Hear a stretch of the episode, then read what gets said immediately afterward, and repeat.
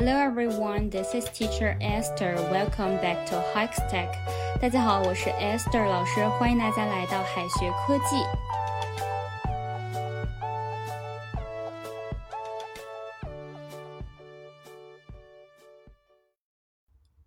Company 除了表示公司之外呢，还能表示伙伴、陪伴。所以说，You are good company 可能表示的是你是个好伙伴。You are good company. You are good company. I enjoy being with you. You are good company. I enjoy being with you. 你是个好伙伴，我喜欢和你在一起。In a good company 是在一家好公司，但是 be in good company 是固定表达，意思是不止你一个。一般呢，用在别人犯了错误安慰别人的时候。 比如说哈，有人写错了一个单词，大家就可以说 "You are in good company"，意思就是不止你一个。You are in good company，不止你一个。If you misspell the word, you are in good company。你拼错单词又怎么啦？拼错的又不是你一个。If you misspell the word, you are in good company。你拼错单词又怎么啦？拼错的又不止你一个。If you misspell the word, you are in good company。前面讲到哈，company 可以表示伙伴、陪伴，但是这个陪伴呢，不一定是谁陪着谁，可能呢就是两个人待在一起，不是单独的一个人。所以说，in one's company 意思就是和某人在一起。不过呢，也要注意语境，有时候 in one's company 单纯表示在某人的公司。I'm so happy in your company. I'm so happy in your company. 有你的陪伴，我真开心。Are there many girls in your company? Are there many girls in your company? 你们公司有很多女孩吗？In company 和 in one's company 意思就又不一样了哈。这里的 company 意思不再是陪伴，而是一群人。所以说，in company 的意思是在一群人面前，在大庭广众之下。虽然一群人是很多的，但是在这里，company 是一个不可数名词。 in company 在大庭广众之下。I feel nervous in company.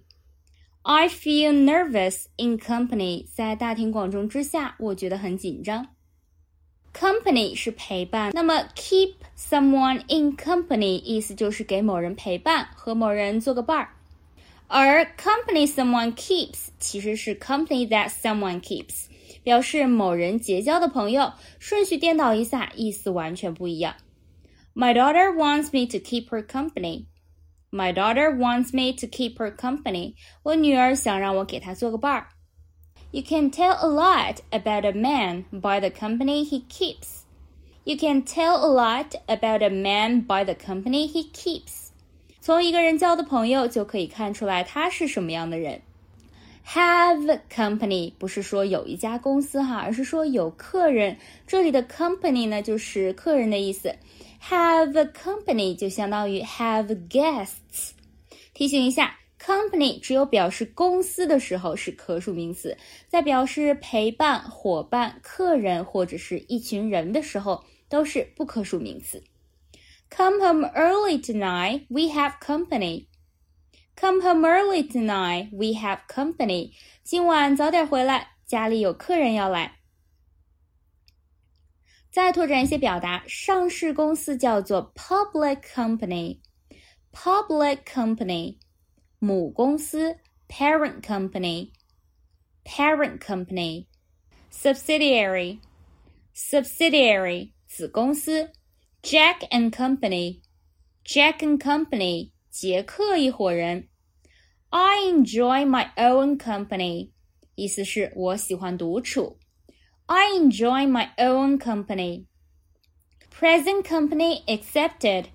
Present company accepted 意思是在座的诸位除外。Two's company, three's crowd. Two's company, three's crowd 意思是两人成伴，三人不欢，表示两个人刚刚好，三个人就多了。最后呢，留给同学们一个小作业。I like her. She is good company.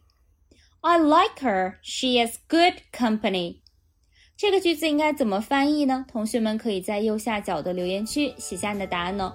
好的，以上就是我们今天要分享的内容了，让我们下一期再见，拜拜。最后再告诉大家一个好消息，君老师要给大家送福利了，免费赠送风靡全球、轻松幽默的美国生活喜剧《生活大爆炸》（Big Bang Theory） 一到十二季，全部都有中英文字幕。这是一个非常有趣的学英语原版美剧的视频，你值得拥有哦。